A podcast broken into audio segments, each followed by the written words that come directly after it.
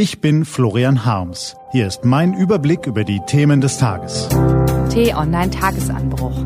Was heute wichtig ist. Mittwoch, 19. August 2020.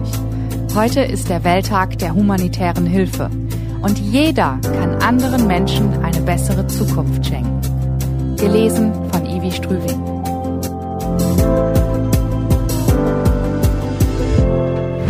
Was war? Selbst in den dunkelsten Ecken dieser Welt kann ein Licht aufscheinen. Wir müssen es nur entzünden. In Syrien war die Düsternis in den vergangenen Jahren besonders groß. Zu Beginn des Bürgerkriegs dachten viele Menschen noch, sie könnten ihr Leben trotzdem weiterleben und sich irgendwie arrangieren. So auch Maya und Khaled aus Damaskus. Als aber die Kämpfe immer näher an ihr Stadtviertel heranrückten, als eine Granate neben der Schule ihres Sohnes einschlug, als die Häscher des Assad-Clans wahllos Menschen einkerkerten und Dschihadisten Zivilisten als Geiseln nahmen, da konnten sie nicht mehr. Sie rafften das Nötigste zusammen und fuhren los Richtung Norden. An jeder Straßensperre lähmte sie die Angst.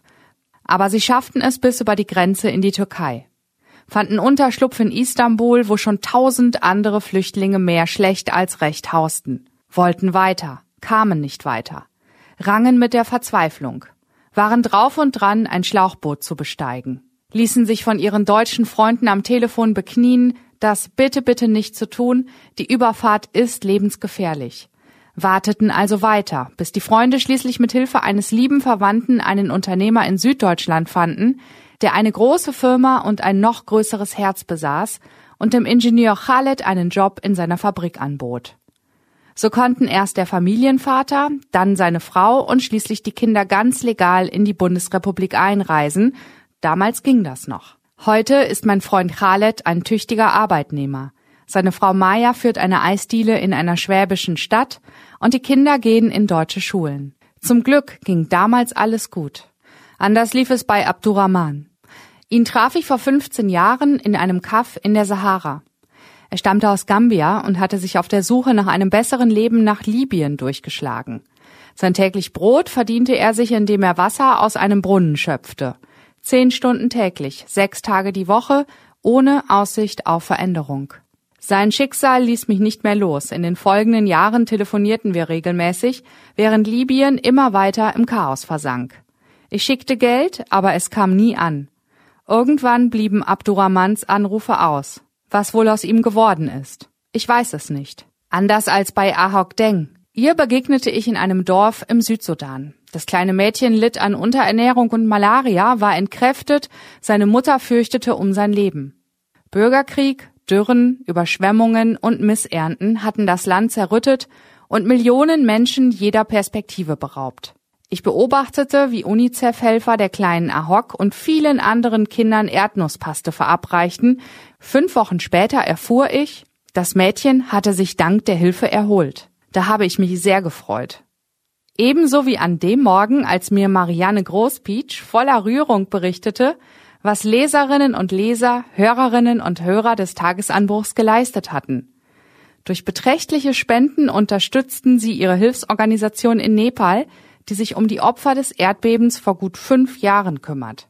Sie haben mit ihrer Spende in doppelter Weise geholfen. Zum einen haben sie Hungernde mit warmen Mahlzeiten ernährt, zugleich schenkt ihre Hilfe Trost und Zuversicht. Ich finde, so einen Satz kann man nicht zum einen Ohr hinein und zum anderen wieder hinauslassen. Wenn wir in unserem schönen Deutschland im Garten, auf dem Balkon oder im Biergarten sitzen, dann vergessen wir ja manchmal, dass es leider viele andere Orte gibt, an denen Menschen noch nicht einmal wissen, was sie heute eigentlich essen, wo sie sicher schlafen oder wie sie ihre Kinder vor Not und Tod schützen können. Am heutigen Welttag der humanitären Hilfe könnten wir uns doch einfach mal daran erinnern und es am besten morgen und übermorgen nicht mehr vergessen. Ob als Hilfe für Bekannte, als Patenschaft für ein Kind in einem Krisengebiet oder als Spende an eine Organisation wie die Welthungerhilfe, schon mit 25 Euro monatlich kann jeder von uns einem anderen Menschen eine bessere Zukunft schenken. Was steht an? Die T-Online-Redaktion blickt für Sie heute unter anderem auf diese Themen.